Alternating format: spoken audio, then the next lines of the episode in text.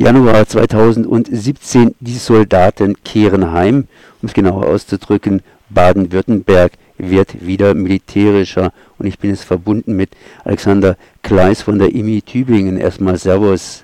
Hi. Das ist ja jetzt schon ein Jahr her, aber in diesem Jahr ist vieles passiert. Damals waren noch viele Fragen offen und ich wollte eigentlich wissen, wie viele Fragen sind jetzt inzwischen geschlossen. Du hast zumindest eine Studie verfasst und äh, die Studie kann man kurz überschreiben mit Gegenkonversion. 2002 wurde ja ein neues Standortkonzept praktisch beschlossen und nach und nach umgesetzt, sprich äh, in Baden-Württemberg sind Kasernen geschlossen worden. Es sollten über 10.000 Dienststellen abgeschafft werden, aber inzwischen ist der Trend eher rückläufig und naja, in einigen Gemeinden wird zumindest gejubelt, dass wieder Soldaten in der Nähe stationiert sind.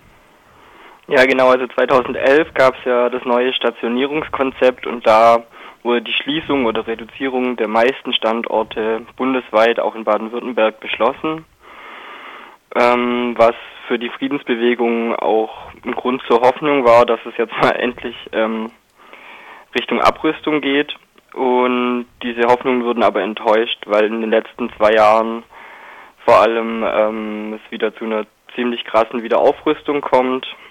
Und da gibt es auch in Baden-Württemberg hier mehrere Beispiele. Du hast es jetzt schon angesprochen. Ähm, sollen wir zuerst auf Hartheim zu sprechen kommen? Hartheim ist vielleicht der Anfang der ganzen Geschichte.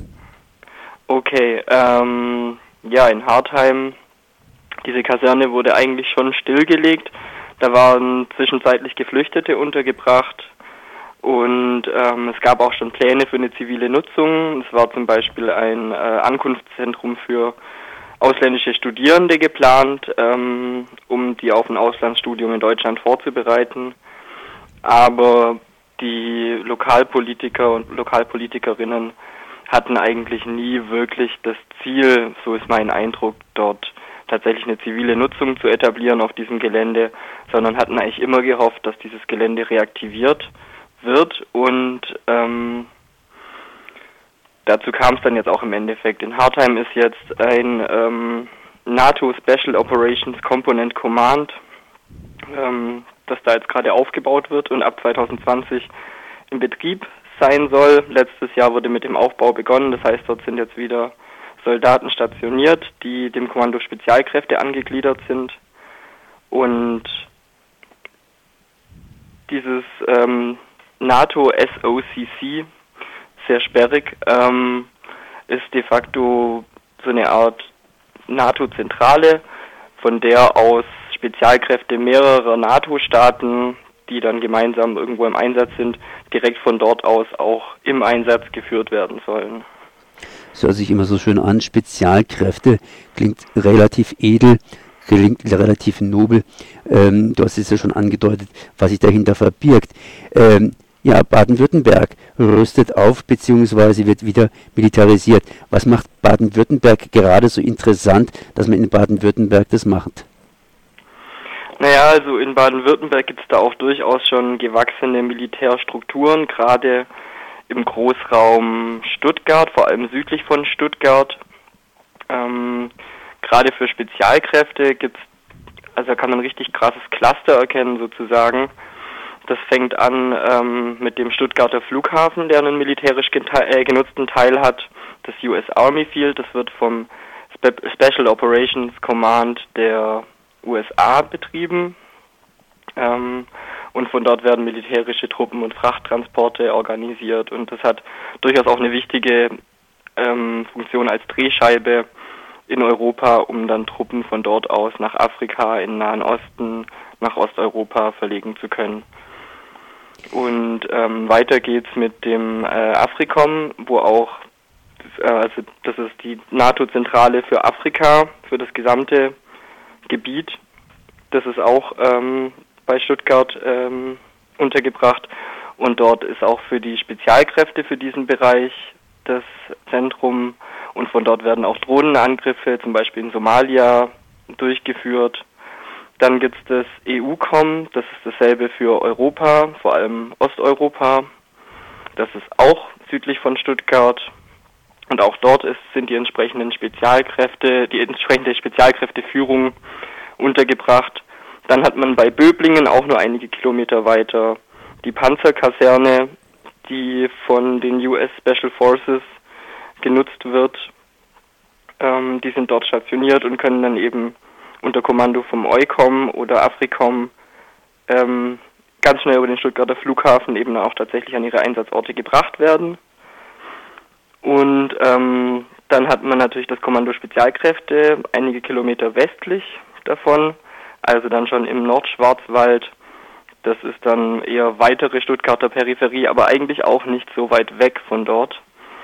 Ähm, und auch die ähm, arbeiten mit den US-Spezialkräften zusammen. Also sie trainieren häufig zusammen und werden bestimmt auch dementsprechend dann zusammen im Krieg agieren.